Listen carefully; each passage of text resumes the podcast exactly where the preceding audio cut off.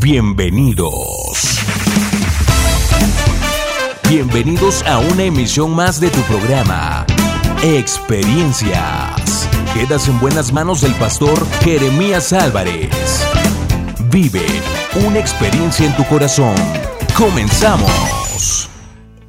Hola, ¿cómo estás? Un gusto saludarte. Te damos la bienvenida a nuestro programa Experiencias. Y bueno, pues déjame comentarte que eh, retomamos la temática que compartimos en el programa anterior. Eh, y hoy vamos a continuar de alguna manera con esa, con esa directriz, ¿no? Cambies tus actitudes y cambie su vida. Hoy el tema que te vamos a comentar es propósitos y faltas de objetivos en nuestras vidas. Está una vez más aquí en cabina, en Experiencias, eh, Beto. Eh, tuvimos el privilegio de que estuviera con nosotros en el programa anterior. Y bueno, pues Beto, te doy la bienvenida una vez más a Experiencias. Bueno, ¿qué pasó? Pastor, buenos días. Este, pues no, aquí agradecido de, por la invitación para seguir platicando acerca de estos temas tan, tan interesantes que nos ponen a, pensar, ¿no? y yo pensaba también que como que es muy fácil la teoría y lo importante es ponerlo en práctica, entonces tratamos de, ponerlo en práctica en, estas, en estos días que han pasado, ¿no? Eso sí, es bueno, Beto. Eh, el tema de hoy, propósitos y falta de objetivos, yo creo que es un tema eh, que debería ser muy simple, muy sencillo, muy práctico, como lo acabas de decir, para la vida. Pero qué tan complejo es tener objetivos y tener propósitos? Yo creo que esa es una, pregunta que todo mundo se hace, ¿no? O sea, ¿cuál es el propósito por el que estoy aquí en esta tierra? ¿Cuál es el propósito por el que estoy estudiando? Y, es una pregunta que tal vez muchos o todos nos hemos hecho, el propósito. Y sería bueno que esa pregunta nos la hiciéramos en este momento. ¿Cuál es el propósito de mi vida? ¿Cuál es el propósito por el que estoy haciendo tal cosa? Entonces es es interesante y creo que por lo que vamos a platicar un poquito es para pensar, meditar y tener claro, porque de lo que vamos a ver es que tenemos que tener claro un propósito para nuestra vida, ¿no? Exacto. Y bueno, pues tú que nos estás escuchando, te invito para que no te vayas, te quedes con nosotros en la siguiente hora. Va a ser un tema muy interesante de reflexión. No tiene que ver con existencialismo, ¿no? O sea, porque tenemos claro eh, dónde venimos, quiénes somos, hacia dónde vamos, pero precisamente por eso necesitamos tener propósitos y objetivos bien definidos. Eh, te invitamos para que no te vayas, quédate en experiencias. Sigue en sintonía de experiencias. Continuamos. Fue aquí en mi corazón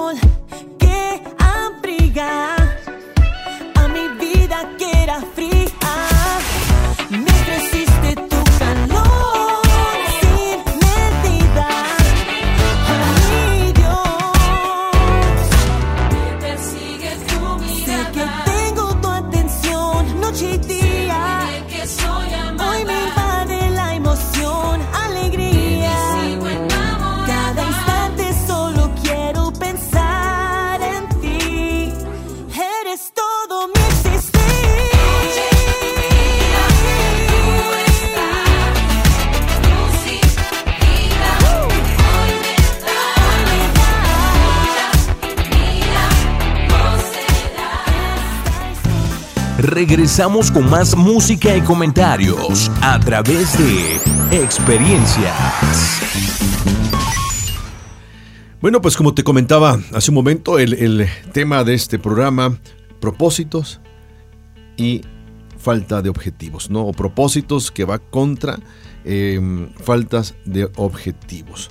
Dice, dice la Biblia en Efesios 5, 15 al 17, mirad pues con diligencia cómo andéis, no como necios, sino como sabios, aprovechando bien el tiempo, porque los días son malos. Por tanto, no seáis insensatos, sino entendidos de cuál sea la voluntad de Dios. Propósitos, Beto, yo creo que eh, los propósitos creo que son una parte vital e importante en la vida. ¿no? El propósito de la vida es el fundamento en el cual basamos nuestras acciones, afectos y aspiraciones. Sin eso, ¿qué queda, Beto, de la vida o en la vida del ser humano? Por ejemplo, yo, yo meditaba en, en ese texto que acaba de leer y yo creo que en ese podríamos basarnos esta hora de, de Así es. plática. Porque dice aprovechando bien el tiempo. Y creo que la mayoría de nosotros eh, en este tiempo, eh, ahora, lo que hacemos es desperdiciar el tiempo, Desperdiciar ¿no? el tiempo. Eh, solamente en el internet, por ahí mucha gente tiene esa aplicación de cuánto tiempo pasamos en redes sociales y a veces nos asustamos al ver cuatro o cinco horas y no estamos aprovechando el tiempo, ¿no? Exacto. Y, y- y aplicando este texto o, eh, poniéndolo acerca del tema que vamos a hablar, que nuestra vida tenga un propósito, que todo lo que hagamos sea con un propósito, que nuestra vida, que nuestro tiempo eh, lo hagamos con un propósito o enfocado a ese propósito, ¿no? Y, y dice más adelante el texto, eh, conociendo la voluntad de Dios. Porque creo que ahí radica todo. Nuestro Exacto. propósito tiene que ir de acuerdo a la voluntad de Dios. Sí, sí, sí. Y, y yo mencionaba hace un momento, ¿no? La pregunta, ¿para qué estoy en esta tierra? ¿Cuál es la voluntad de Dios para mi vida? Y esa es una pregunta que muchos de nosotros nos hemos hecho. Y una vez escuché a, un- a alguien, un pastor, en una predicación decía, pues no es tan difícil conocer la voluntad de Dios. Solamente tenemos que ir a la Biblia, leer lo que dice la Biblia y ahí vamos a encontrar cuál es la es, voluntad de sí, Dios. sí, sí. Ahí vamos a encontrar cuál es el propósito de Dios para nuestra vida. Entonces, es interesante porque muchas veces acerca de la felicidad se menciona que la felicidad la obtienes con el dinero, Exacto, teniendo una relación, este, un buen trabajo, viajando. Pero, pero se menciona que la verdadera felicidad es cuando encuentras el propósito de tu vida, ¿no? Y eso es, eso es interesante. Sí, es que yo creo que encontrar el propósito en la vida eh, es como, digo, no tanto descubrir el hilo negro, ¿no? Pero es, es encontrar ya el camino eh, y no tendríamos que andarle buscando más, ¿no? Eh, tener un propósito bien definido es, es saber por qué vivir y para qué vivir. El detalle de nosotros como seres humanos, y no solamente como cristianos, como seres humanos, es que son pocas las personas que tienen un propósito bien definido. ¿no? Según unas estadísticas en años anteriores en los Estados Unidos, eh, solamente el 3% tenían un propósito bien definido. Estaba checando este material y, y venía a mi mente, ¿no? O sea, me puse a pensar, por ejemplo, hay un escritor cristiano que se llama Reed Warren, es un pastor allá en los Estados Unidos, que su libro fue un bestseller, ¿no? Cuando escribió Una vida con propósito. ¿no? Lo, planificó un libro para 40 días. ¿no? Y, ya su- sus libros, si te das pues, sus, sus historias, o mejor dicho, sus escritos de cada capítulo, de cada día, día perdón, es una página. Dos páginas a lo mucho por cada día. Pero a mí me llama mucho la atención, claro, eh, eh, especifica, eh, desarrolla puntos muy importantes en la vida del ser humano. Pero yo no sé tú, y quizá muchos leímos una, una vida con propósito. ¿no? Digo, al- algo se nos pegó. Pero yo me puse a pensar de los millones y millones de personas que leyeron, por ejemplo, ese libro, ¿en serio descubrieron su propósito? ¿O después de que terminaron los 40 días andan buscando otro libro de otros 40 días para enfocar sus vidas? Eh, eh, menciono y pregunto esto, y ¿por qué razón? Porque cuando uno tienes un propósito, eh, vamos a andar, no sé, eh, picoteando, ¿no? De un lugar a otro, este, buscando lo novedoso, buscando lo nuevo. Muchos se están, están ocupados, pero no están siendo productivos. Creo que debemos ser, estar ocupados y ser productivos con un propósito bien enfocado, que nos motive cada día. por ejemplo, es interesante ahorita que mencionaba acerca de este libro, que yo creo que, que el simple título nos llama la atención. Así es. ¿no? Y creo que también por eso se vendieron millones de libros. Sí, sí. Porque mucha gente está buscando un- que alguien le diga cuál es su propósito, ¿no? O sea, muchas veces leemos este libro u otros libros para como encontrar ahí la respuesta. Voy a leerlo para saber cuál es el propósito, Así es. ¿no? Entonces, y sí, a muchos de nosotros nos ha pasado, ¿no? Este, comenzamos haciendo algo y pasan algunos meses o un año y no, esto no es lo que yo quería y cambiamos. Como que estamos cambiando Sí, sí. hasta encontrar el propósito, ¿no? Como pareciera como si estuviéramos en el camino y de repente nos vamos a encontrar, ah, este es mi propósito. Pero ahorita más adelante y, y mencionando lo que, lo que dice el libro, eh, que el propósito tiene que estar más enfocado en suplir la necesidad. Y eso es interesante y tal vez de eso vamos a hablar un poquito más adelante. Pero algo que, que menciona el libro dice, la clave de la felicidad en la vida es tener un propósito claramente definido para vivirla. Exacto. El propósito es el motor que dirige nuestro vivir. Sí, sí, ¿no? sí. Entonces, por eso hay gente que tiene un propósito y esa gente está clara en, en lo que quiere, ¿no? Y es interesante que solamente el, el 3% en, en Estados Unidos vive con un propósito definido. Y es gente que tal vez si platicáramos con ellos, pues tiene claro lo que quiere, ¿no? Tiene claro hacia dónde va, tiene claro lo que quiere lograr, tiene claro el futuro, Sí, ¿no? sí. Y como tiene claro el futuro, pues de, la misma manera vive el presente, ¿no? Entonces, Así es. es interesante eso. Y a mí me llama mucho la atención la estadística. ¿Por qué razón? Porque eh, si somos eh, conscientes eh, de, de esta estadística, digo, por ejemplo, los latinos, los mexicanos hemos reconocido, ¿no? Que, por ejemplo, el, anglosajón, el, norteamericano, en teoría se cree que es más disciplinado que nosotros. ¿no? Y si son más disciplinados es porque se cree que tienen un propósito más definido. Digo, entonces nosotros, ¿cuánto porcentaje tendremos ¿no? en México, por ejemplo, eh, sobre un propósito bien definido? ¿Cuántas personas que, al- que, día- que- que- que en su diario vivir tienen un propósito? Eh, me llama mucho la atención un pensamiento de John Maxwell y John Maxwell des- dice, no, nunca nadie debería levantarse en la mañana e iniciar su día sin tener una agenda. O sea, sin saber qué va a hacer. no, y hay mucha gente que dice, bueno, sí, sí, sí, sí, sé qué voy a hacer, trabajar.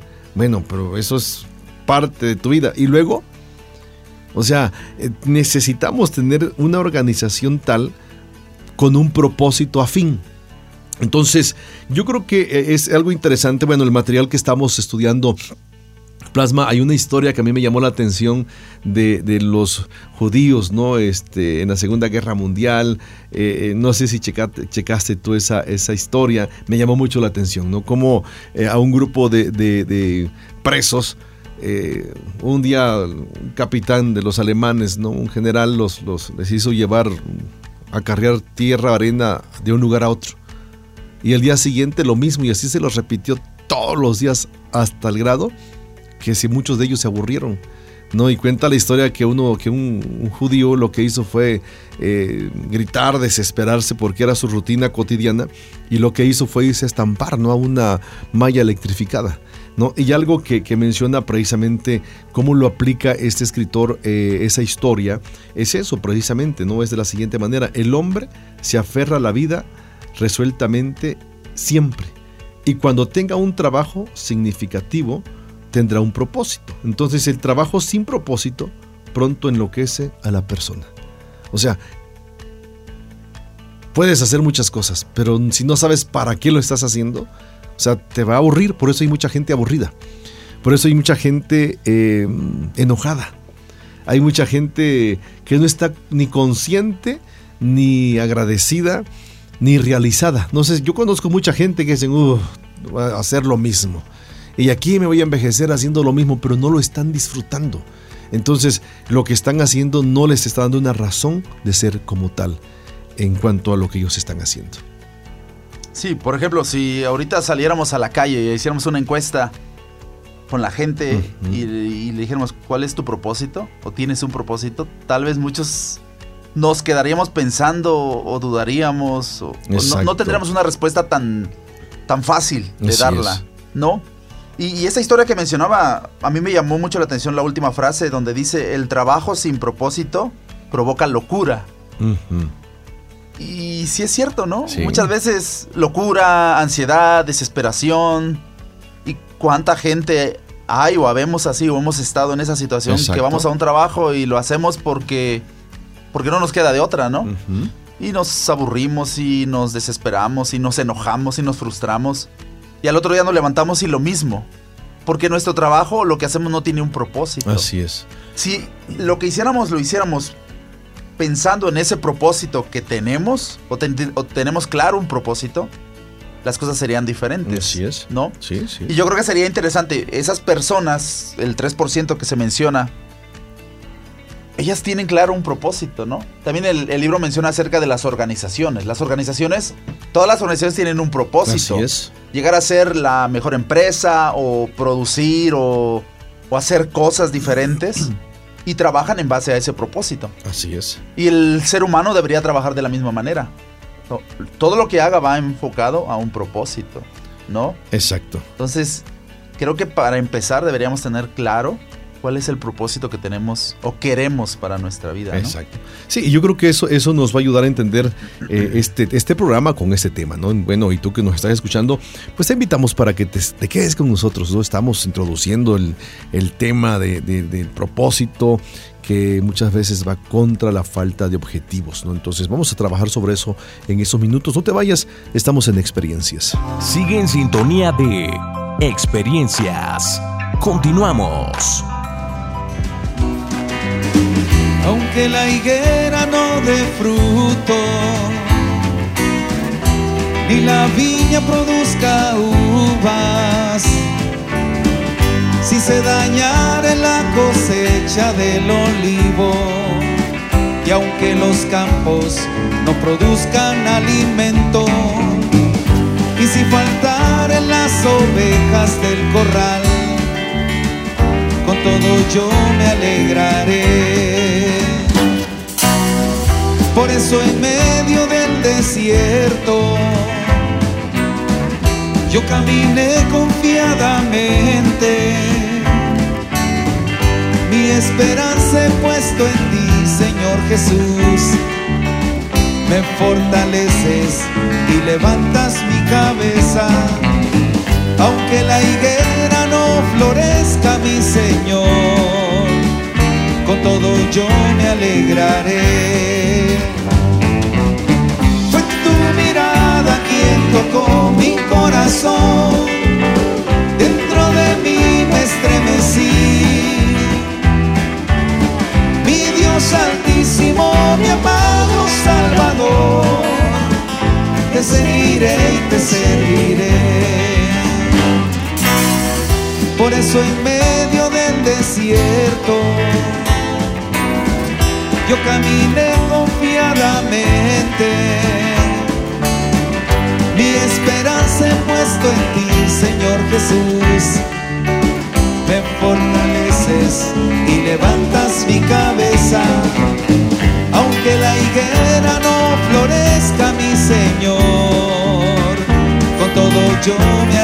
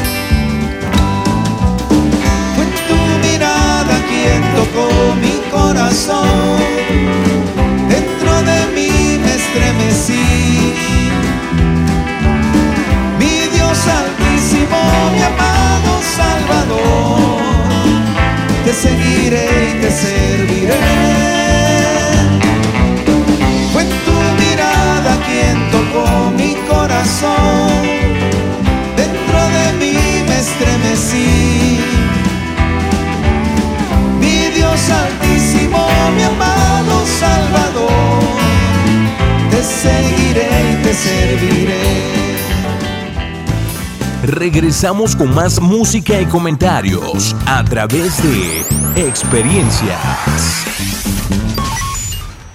Bueno, pues continuamos con nuestra, nuestro programa Experiencias. Eh, hay algo bien interesante, ¿no? El propósito. Vamos a responder en este segmento la, la pregunta, ¿no? Eh, ¿Para qué vivo? O sea, el propósito es la razón de ser, ¿no? ¿Para qué estamos en este mundo? Jesucristo tuvo bien en claro, ¿no? Muy, muy eh, claro su propósito, ¿no? Eh, dijo- la Biblia dice que Él vino a buscar y a salvar lo que se había perdido. En otras palabras, vino a salvar al hombre. Si pudiéramos resumir el propósito del Señor Jesús, fue eso, salvar al mundo. ¿Cuál fue el propósito de Jesús al llamar a sus discípulos, a, a gente que continuaran con la encomienda? Vayan y prediquen el Evangelio. O sea, propósitos bien definidos. A veces nosotros eh, nos conflictuamos, Beto, en, en- la descripción de nuestros propósitos. ¿no? Este, somos, echamos un rollo por menos para marearnos primero nosotros, ¿no? Y este, tratar de marear a otros, porque no lo tenemos bien en claro. Jesucristo dijo, el sano no tiene necesidad de médico, el enfermo sí, para esos vine. O sea, un propósito muy, muy, muy específico, muy claro. Hablemos entonces del propósito, el significado del propósito, Beto. Sí, la pregunta es, ¿para qué, para qué vivo, no? Ujú.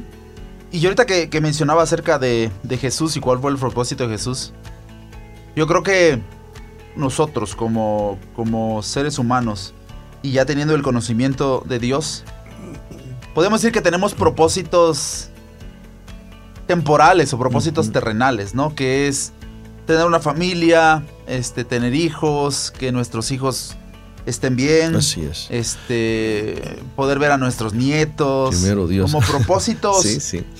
temporales, podemos decirlo, o Ujú. te- o, propósitos terrenales, ¿no? Pero creo que no- el propósito que Dios tiene para nosotros va más allá, es un propósito eterno, ¿no? Así es, sí, sí, sí. Un día estar con, con Dios, un día estar con Cristo, un día estar ahí en la eternidad, ¿no?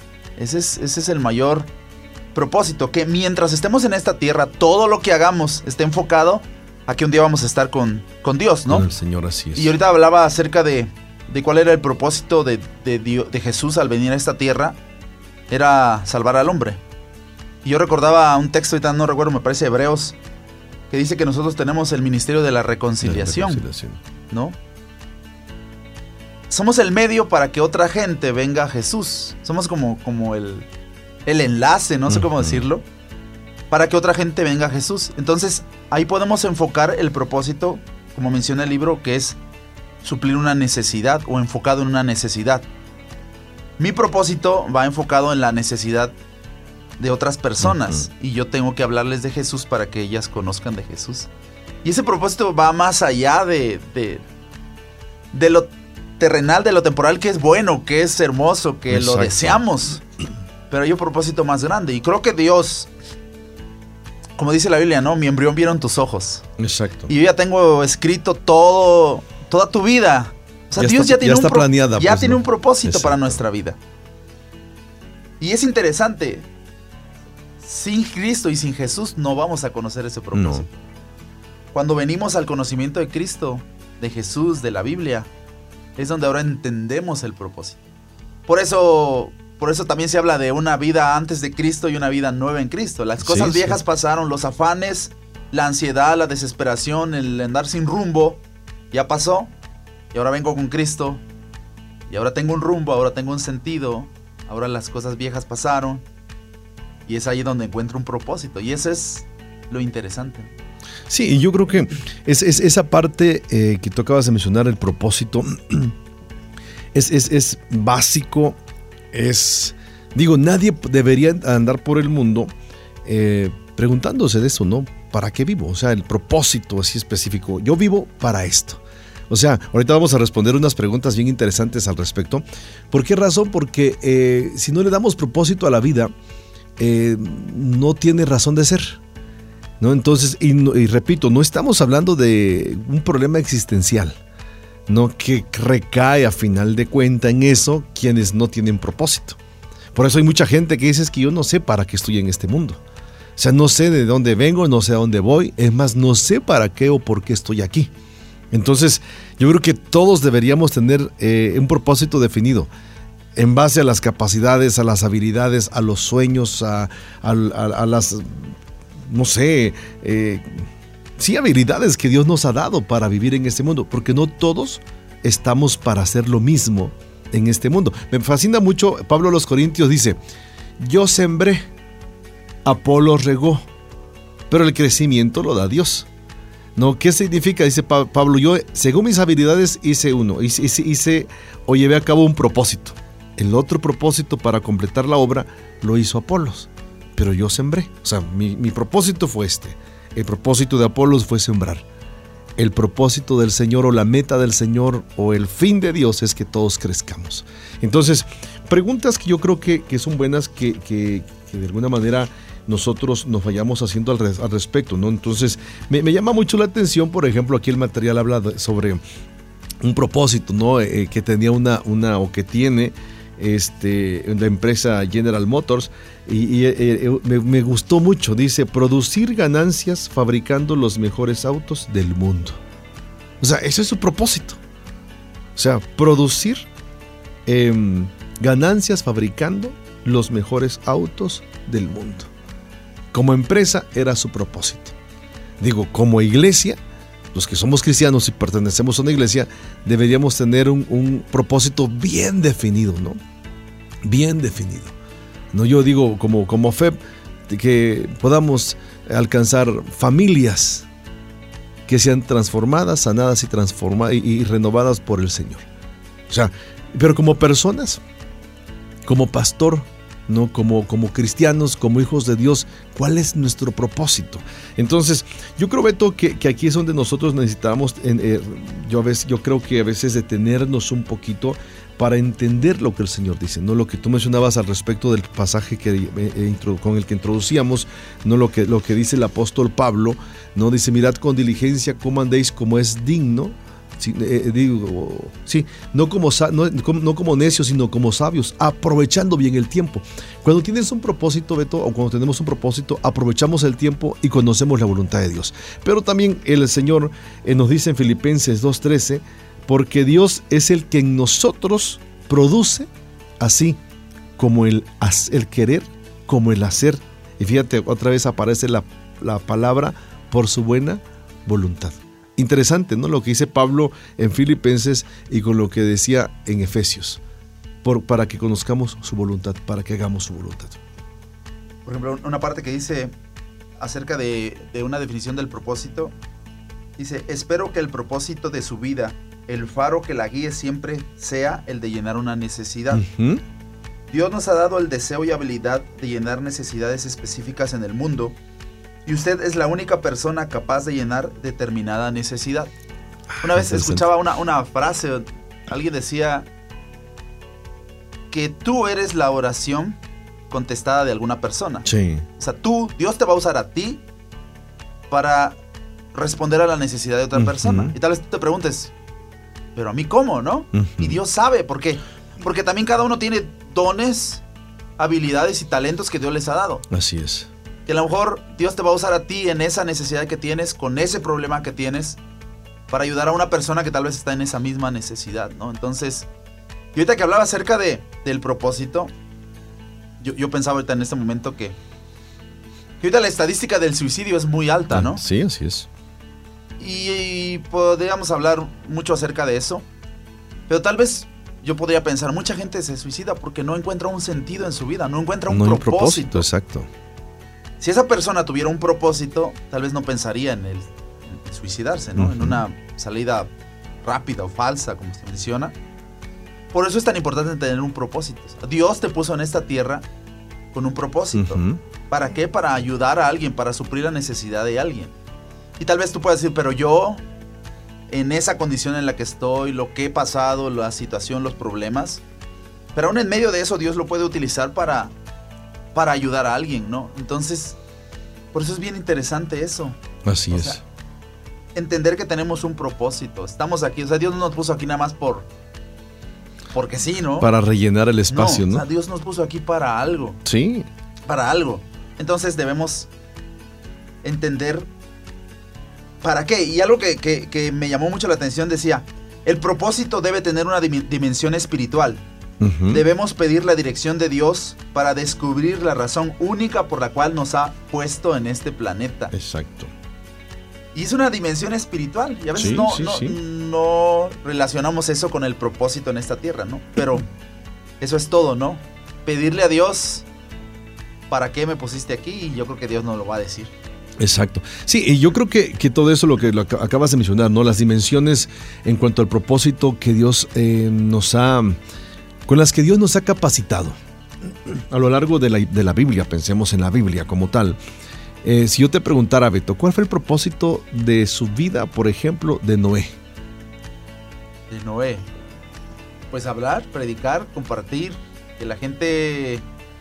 eh, o sea, Dios le dijo que construyera el arca, porque iba a venir un diluvio. Un diluvio. Pero dijo, mientras estás construyendo, mientras estás haciendo esto, le vas a hablar a la gente. Hablar, exacto. Para que esa gente se salve. ¿no? Por eso dice más adelante que Noé era un pregonero de justicia. Exacto. O sea, él hablaba advirtiéndole a la gente del juicio que iba a venir.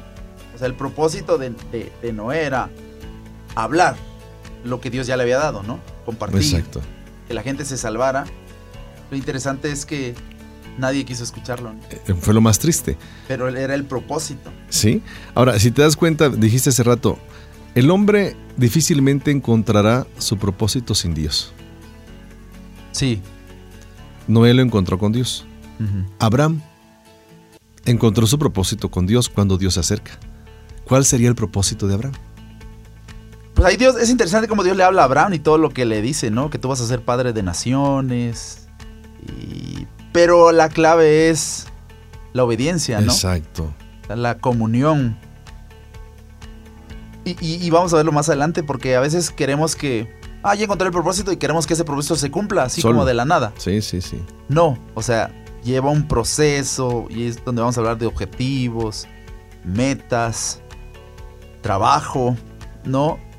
Y el propósito, o sea, Dios a cada uno de estos hombres les puso un propósito y es interesante cómo a cada uno le dio una labor específica, ¿no? Ahorita hablaba de Noé y Abraham. No sé, pensándolo así rápido. A lo mejor Abraham no podía hacer lo que hizo Noé y Noé no podía hacer lo que hizo Abraham. Exacto. O sea, cada uno tenía un... Un propósito afín. Sí, y lo mismo pasa con nosotros. Sí, sí, sí, sí. Esto, esto me llama a, a- a pensar en muchas cosas, Beto. Bueno, y todos los que nos están escuchando. Porque a veces queremos que, como tú dices, que Dios haga todo en nosotros. ¿No? Entonces, eh, Dios nos dio las capacidades eh, ilimitadas de alguna manera. Pero necesitamos saber cuál es, qué es, ¿no? Y el, problema, sabes, yo pensando en todo esto, es que queremos desarrollar un propósito, pero no queremos enfrentar las adversidades. O sea, queremos que el propósito eh, sea muy fácil. Y alguien, alguien leía un pensamiento hace unos días, ¿no? Y alguien decía es que eh, David eh, no hubiera hecho lo que hizo y haber, haberlo conocido como hoy lo conocemos si no hubiera existido un Goliat. No, no hubiéramos sabido nada de Abraham y Sara como tal si no hubieran sido ancianos y estéril ella. O sea, no hubiéramos nosotros eh, de alguna manera conocido más de Josué si no hubiera habido por ahí un- una muralla en Jericó. Estos, estas adversidades, estos obstáculos, a ellos los llevaron a entender su propósito, a desarrollar sus capacidades y lógicamente a tener una realización total y plena, como tú lo mencionaste, en base a la obediencia. Bueno, cosas muy interesantes que eh, podemos abordar en este punto. Y bueno, a ti que nos estás escuchando, esperamos que este diálogo, esta plática que estamos teniendo, eh, te sea de mucha bendición y reflexión para ti. Te invitamos para que no te vayas, te quedes con nosotros un momento más en experiencias. Sigue en sintonía de Experiencias. Continuamos.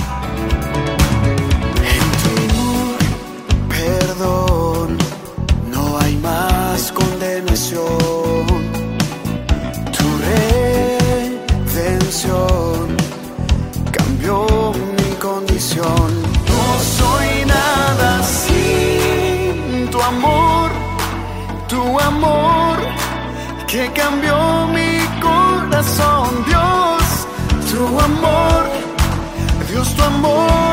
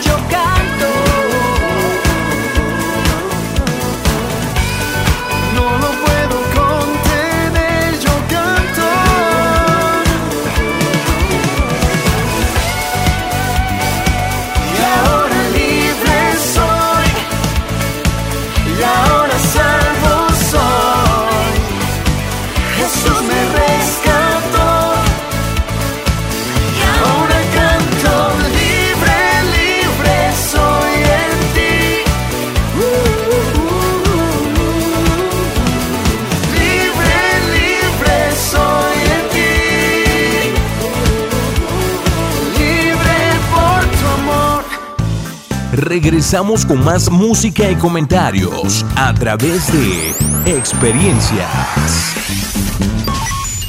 Bueno, pues continuamos con nuestro programa Experiencias y pues hemos estado comentando sobre la importancia de los objetivos, deben ser claros, muchas veces deben ser cortos, precisos, eh, para que los recordemos fácilmente y continuamente. Pero una vida, Beto, que no tiene propósitos difícilmente va a tener objetivos. Una vida que tiene propósitos va a tener objetivos. Y si hablamos de objetivos, estaríamos hablando aquí ya de, la, la acción, ¿no? De la parte a donde queremos llegar. Hace, hace un tiempo, este, me metí a una certificación y teníamos que hacer un programa, ¿no? Y, en el programa de exposición que teníamos que desarrollar, nos, nos pedían que tuviéramos objetivos claros, muy claros. Y algo que, bueno, se enseñan en las escuelas, en nuestro proceso de aprendizaje, es que los objetivos tienen que ser acciones, ¿no? Donde eh, en la gramática decían tienen que estar en, infinitivo, ¿no? O sea, eh, tienen que ser eh, acción donde podamos nosotros plasmar qué queremos lograr, cómo lo queremos lograr, ¿no? Entonces, me llamaba mucho la atención eso porque un objetivo eh, no podemos nosotros eh, caminar por la vida, lanzar una enseñanza eh, sin que tengamos algo claro. Por ejemplo, el objetivo de este programa y de este tema es que nuestros oyentes entiendan o recapaciten, reflexionen, accionen sobre cómo están sus objetivos, si es que tienen objetivos. Si después de este programa dijeron, o alguien que escuche este programa o escuchó este programa, digo, eh, pues todo más o menos la plática, pero no se quedó ni reflexionando al respecto, entonces no cumplimos nuestro objetivo. no, si se quedan reflexionando y, di- y digan, es que yo no estoy en- ni en ese 3% pues de los que tienen objetivos claros, entonces cumplimos con, con un, este, una encomienda del programa. ¿no? Entonces, si hablamos de objetivos, eh, Beto, nos referíamos a qué cosas. Por ejemplo, objetivos. Claro, y, y el libro menciona acerca de propósitos, objetivos y metas. Y metas. ¿No? Y es interesante. Eh, En estos días empecé a leer un libro que se llama Hábitos Atómicos. Me llamó la atención, eh, para empezar, el nombre de, de- del libro, Hábitos Atómicos. Y habla un poquito de eso, o sea, de, de tener clara cuáles son nuestras metas y lo que queremos llegar a alcanzar. Así es. ¿no? Pero para eso tenemos que tener claros como objetivos. Sí, si yo sí, quiero sí, una meta, tengo que tener claros unos objetivos. O sea, para poder llegar a, a eso que quiero lograr, ¿no? En ejemplos prácticos es acerca de, no sé, quiero bajar de peso. Mi objetivo es bajar de peso, mi objetivo es comer sanamente, tomar más agua, o sea, ser claro en algunas cosas. ¿no? Y eso es interesante. Y, y- y algo que menciona este libro es que, que muchas veces, como no tenemos claros los objetivos, no vamos a alcanzar esa meta y por eso nos desanimamos. Entonces debemos tener bien claro lo que queremos alcanzar, ¿no? Y aquí eh, el libro menciona acerca del propósito y es ahí donde entran los objetivos, que simplemente dicho son los que contienen nuestros deseos para áreas específicas de nuestra vida. Y ahí el libro menciona varias áreas de nuestra vida, ¿no? Que, que debemos evaluarlas y es interesante eso. ¿no? El área espiritual, área física, área familiar, vocacional, crecimiento personal, social y financiera. A veces pensamos que nuestra vida se reduce tal vez a un área laboral, ¿no? Y nos olvidamos de la familia, lo espiritual y muchas áreas más. Pero si somos conscientes, si queremos tener eh, una vida, yo creo, productiva, con significado, como dijimos ya, debemos tener un propósito definido. No, Noé tenía un propósito. Pregonar el Evangelio y construir un arca. Ser un medio de instrumento. Su objetivo era tener lista la, la- el arca para cuando viniera el diluvio. ¿Me explico? Eh, su meta era que por lo menos él y los animales y sus hijos se salvaran, ¿no? Y los que creyeran. O sea, debía ser medible, alcanzable la, la meta. Pero aquí me llama mucho la atención eh, si lo aplicamos en dos perspectivas, bíblica y personal, ¿no? O sea, eh, si lo ve- vemos desde una perspectiva bíblica, Dios tiene un, un propósito, salvar al mundo, ¿no? O sea, salvar al mundo. El objetivo que el Señor de alguna manera eh, quiere plasmar o trabajar en nosotros tiene que ver con, con que el hombre esté preparado para ser salvo, que pueda manejar precisamente, ¿no? Estar consciente de su vida espiritual, de su vida física, ¿no? El cuidado, etcétera, etcétera. Pero si empezamos por la cuestión espiritual, eh, por ejemplo, eh, en, una escala, ¿no? Del 1 al 10, ¿qué tantos objetivos claros o propósitos y objetivos claros tenemos? Por ejemplo, mira, yo estaba pensando en esto cuando estaba leyendo Beto. Hay hay gente que dice, mi propósito es ser buen cristiano. Ok. Pero tú decías, ya lo tienes, el propósito, ¿se va a llevar a cabo solo? ¿Qué tendríamos que hacer? Sí, buen cristiano. A veces creemos que un buen cristiano es. Es que es como que la, como muy, no sé, muy ambiguo, muy, Sí. muy al aire. Pero que representa ser un buen cristiano, ¿no? Y- Exacto. Y, ahí el, el- el- el libro menciona, pone ahí la- las, las siete áreas principales de nuestra vida y, y- y como ejercicio nos pone que pongamos dos objetivos para a cada área, ¿no? Entonces, Exacto. si yo quiero ser un buen cristiano, pues yo podría poner, mi objetivo es quiero conocer más a Dios, quiero experimentar un ambiente sobrenatural, pero necesito orar más, necesito leer más la Biblia, necesito cumplir. ¿no? Ese tipo de, de, de- de cosas, ¿no? Exacto. Y son siete áreas. Y ahorita yo pensaba que deben tener todas un equilibrio. Porque Sí. a veces nos enfocamos más al área laboral. Y si nos enfocamos más, estamos dejando el área familiar, el área espiritual, ¿no? Y, y qué interesante es eso. Por eso creo que a veces hay tantos problemas familiares o en el matrimonio. Porque estamos enfocados en una sola cosa, ¿no? Exacto. solamente aquí cuando habla acerca de, de la familia. No es que yo le dedico tiempo a mis hijos. Pero a veces no es el, como dicen, no es la cantidad, sino es la calidad que uno le dedique, ¿no?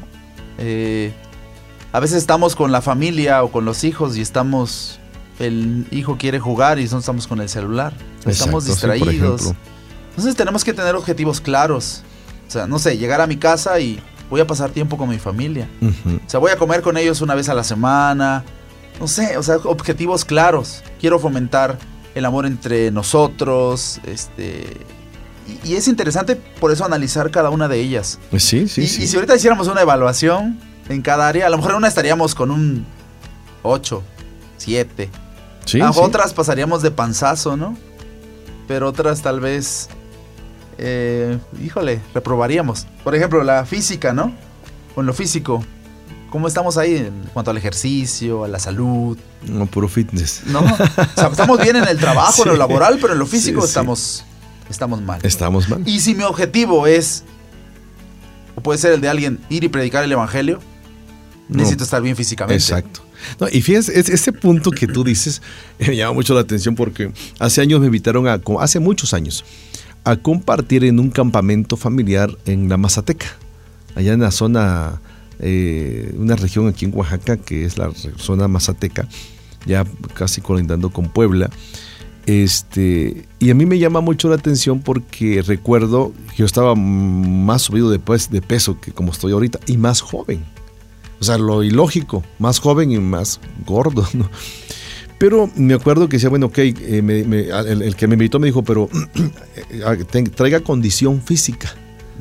Porque haz de cuenta que la carretera está en la cima de la montaña, o sea, en la cima del cerro, y el campamento era en el arroyo, abajo. O sea, había que bajar yo unos, unos, ¿qué te gustan? 800 o 1000 metros. Y bajar no es el problema. Bajar no es el problema. la subida. No, yo recuerdo que venía yo, se me acabó mi botecito de agua y venía yo comiendo café porque es una zona de, donde siembran café. Y ahí yo se me resequeaba la boca, ¿no? Y venía yo comiendo los, el café este, que estaba maduro ahí para que tener algo de azúcar, ¿no? Lo que tú dices, queremos servir a Dios, pero a veces no estamos en óptimas condiciones. ¿no? El Señor Jesús eh, eh, caminaba kilómetros todos los días. O sea, nos vino a mostrar de que sí se puede predicar y estar bien físicamente. O sea, tenemos, debemos tener propósitos y todos los propósitos van a eh, nuestra vida y los propósitos que tengamos creo que van a girar en torno en el uno y el otro. O sea, el otro va a completar al otro y el otro va a darle fortaleza al otro propósito, objetivo que tengamos en la vida.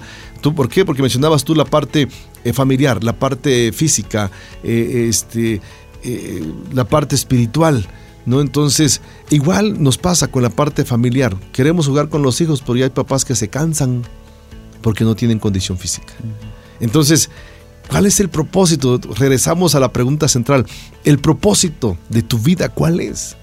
Cansarte, trabajar, no disfrutar la vida, no disfrutar a tus hijos, eh, no disfrutar la vida cristiana. Hay quienes somos testigos y, digo, nos pasa eh, muchas veces en cualquier reunión, ¿no? Eh, a veces estamos en reunión de pastores y yo veo muchos pastores que se sientan, así se sientan, tres minutos después, están bien dormidos. Están dormidos. Yo digo, estos no se, no se duermen en sus iglesias porque predican, pero es señal de que su organismo no está bien no está bien, no hay condición física. Entonces, creo que eh, son, son áreas, como tú mencionabas, siete áre- áreas importantes que debemos nosotros trabajar a conciencia para darles un motivo, darles una razón de existir a nuestro ser, a nuestra vida y que estos objetivos sean objetivos claros, propósitos claros y funcionales. Sí, y, y yo creo que esos, esas siete áreas van a apuntar hacia nuestro propósito principal. Nosotros que hemos conocido a Jesús, a lo mejor nuestro propósito es un día estar con Cristo en la eternidad, pero mientras eso pasa, predicar el Evangelio, Sí. ¿no? Ir a donde Dios nos, nos, nos lleve o nos mande, ¿no? Ahorita ponía el ejemplo de, de- de este campamento en la Mazateca, ¿no? Yo me acuerdo que también me tocaba visitar la sierra de Oaxaca y en un pueblito la iglesia quedaba hasta arriba de la montaña y yo hacía como dos escalas en lo que subían, paraba un ratito, jalaba aire y otro ratito y subía. Y en una ocasión eh, estaban arreglando el camino para llegar a otro pueblo y había que caminar y, y- y caminar por veredas. Y yo me le pegué a un señor que él conocía el camino y me dijo, no, ¿a qué vienes? Le digo, no, pues aquí a la iglesia. Ah, ¿tú eres cristiano? Sí. Ah, y ya veía que estaba yo bien cansado. Y no me acuerdo si su palabra dice, me vio cansado y me dijo, ah, pero hazlo por Cristo, me dijo. Híjole, entonces como que, digo, pues sí, tengo que demostrar. Te pegó en el Sí, orgullo. sí. Pero era- es como para Sí, pensar, sí, ¿no? O sí, sea, claro. sí, voy a predicar de Cristo y no es solamente... A veces creemos que si voy a predicar de Jesús, lo único importante es el área espiritual. Creemos. Y sí, pero también las demás áreas. Claro, claro. ¿No? La espiritual, la física. Voy a ir a predicar, eso va a implicar caminar, eso va a implicar este, hacer algún esfuerzo, este, no sé. El área familiar. ¿Cómo está la relación con la familia para poder ir o que nos acompañen o que estén con Exacto. nosotros? Vocacional. Y ahorita usted hablaba acerca de los pastores, y no solamente los pastores, sino la mayoría de, de- de cristianos a veces decimos, no, con que yo sepa la Biblia ya es suficiente. Exacto. No, y a veces tenemos que tener otro conocimiento. Sí, sí. Este. eh, seguir leyendo, seguir aprendiendo, seguir. No sé, llenándonos de, de conocimiento práctico, eh, de oficios, de cosas que podemos hacer. eh, el crecimiento personal, ¿no? Eh, lo social, las amistades y lo financiero, que siento que también es importante. Porque para ir a esos lugares, pues se necesita un recurso. Claro. Y tal vez un buen propósito sería yo quisiera tener un negocio para suplir esas necesidades, pero para poder suplir las necesidades de... Tal vez yo no puedo ir, pero hay gente que puede ir. Exacto. Y ese negocio me va a ayudar para ayudar a los demás, ¿no? Sí, sí. y volvemos al principio del propósito. El propósito principal tiene que estar enfocado en suplir la necesidad de alguien. Exacto. Entonces, si tu propósito es tener un buen negocio o un negocio importante, ok. ¿Y qué vas a hacer con eso? No, pues tener dinero y viajar. No, es suplir necesidades. Exacto. Y es ahí donde entra la dimensión espiritual y Dios te va a decir que lo hagas. Me llama Sí, la atención sí. la iglesia primitiva, ¿no? Que todos lo tenían en común. O sea, todo lo, lo que era Dios lo vendían para suplir las necesidades de otros. Sí, sí, sí. Ese era el propósito de, de ellos, de la iglesia. Y fue una expansión impresionante. Algunos estadistas dicen que la iglesia primitiva creció más en 25 años que lo que la iglesia contemporánea ha crecido en los últimos siglos con todos los adelantos tecnológicos que hemos tenido. No, es impresionante, pero al final de cuentas es estadística, la forma en que se expandió. ¿Por qué? Por eso, tenían un propósito, estaban convencidos de darle continuidad a algo que el Señor Jesús les había dejado. Y una vez leí que decía que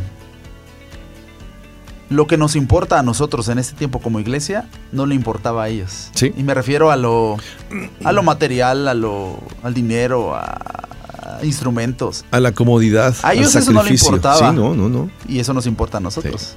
Sí. Y por eso es que vino ese crecimiento. Ellos tenían claro su propósito.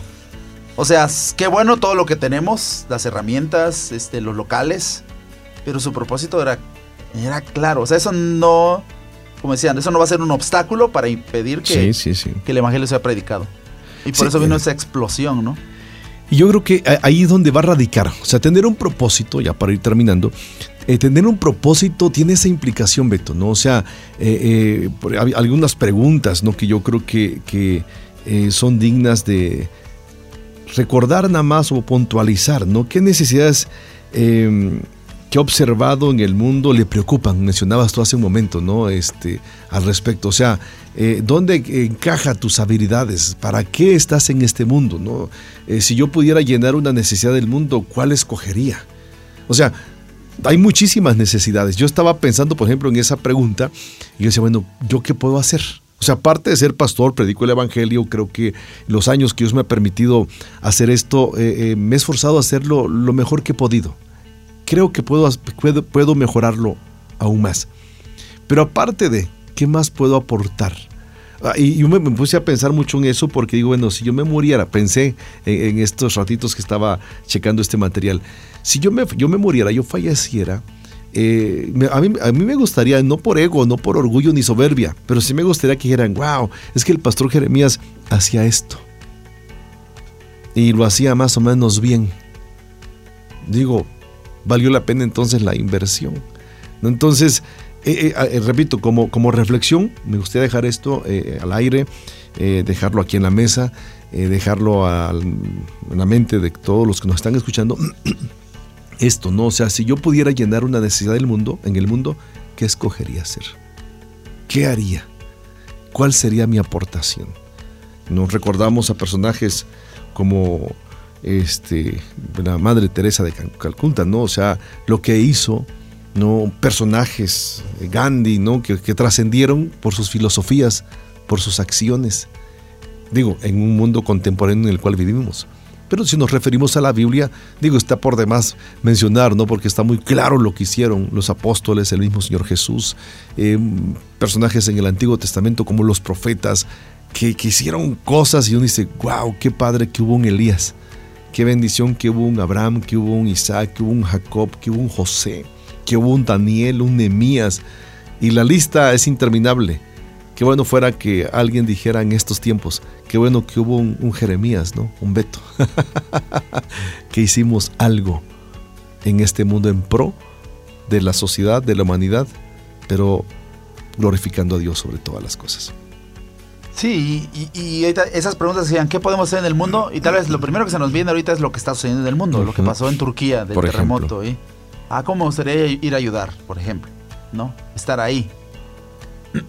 no podemos ir. Pero ahí alrededor de donde vivimos hay gente en necesidad que podemos ayudar. Que podemos predicar el evangelio. Exacto. ¿no?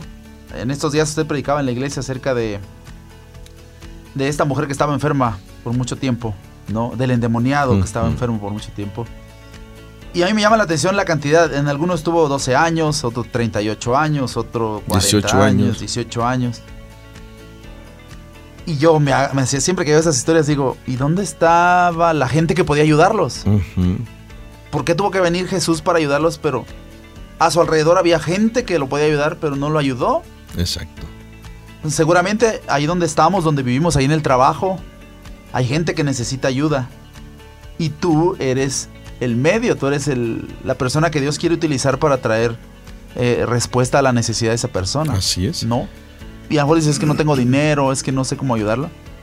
Sí, sí. Una simple oración, una simple escucharlo, platicar con él, y eso va a hacer que esa persona cambie su día nada más, con hechos tan, tan prácticos. Por eso, como el tema anterior, ¿no? Son cosas prácticas que tenemos que, que hacer. qué hacer. Sí, yo creo que en la medida en que entendamos esto, Dios nos va a usar, nos va a abrir campo, nos, nos va a abrir camino. La pregunta aquí sería, ¿cuán dispuestos estamos? En fin, yo creo que, que- que nos quedamos con esto y terminamos de esta manera también el programa, preguntándote a ti, mi estimado hermano, amigo que nos está escuchando. ¿Cuál sería si pudieras aportar algo en este mundo? Si tú pudieras llenar una necesidad en el mundo, ¿cuál escogerías? ¿Qué harías? Quiero dejarte esto en tu corazón y en tu mente para que lo reflexiones. Y bueno, lamentablemente el tiempo se nos, terminó. Continuamos en los siguientes programas con una temática similar a esto, dándole importancia al tema general, cambie sus actitudes, cambie su vida. Y bueno, Beto, gracias por haber estado aquí conmigo en Experiencias una vez más. Eh, te doy las gracias. Una última palabra que quieras decirle a nuestros radios escuchas. No, pues gracias, gracias, pastor. Y interesantes esos temas. Temas que tenemos que estar meditando. Y si vivimos con un propósito, como decía ahí al principio, o sea, nuestra vida va, va a cambiar, ¿no? Con un propósito no nos vamos a volver locos, como decía esa ilustración, ¿no? Así es. O sea, vamos a vivir bien, felices, entendiendo cuál es el propósito que Dios tiene para nuestra vida. Así es. Y bueno, pues gracias Beto, gracias a todos ustedes que nos escucharon. Eh, les doy las más eh, cordiales eh, gratitudes y deseo de todo corazón que el Señor les bendiga. Pasen un excelente día, una excelente noche, etcétera, un excelente tiempo con Dios. Y les recuerdo que después de estar con Dios, lo mejor es estar en familia. Bendiciones. Síguenos a través de nuestras redes sociales, facebook.com, diagonal experiencias online y a través de nuestro correo, experiencias arroba jeremíasalvarez.com y mándanos tus WhatsApp al 951 392 1349.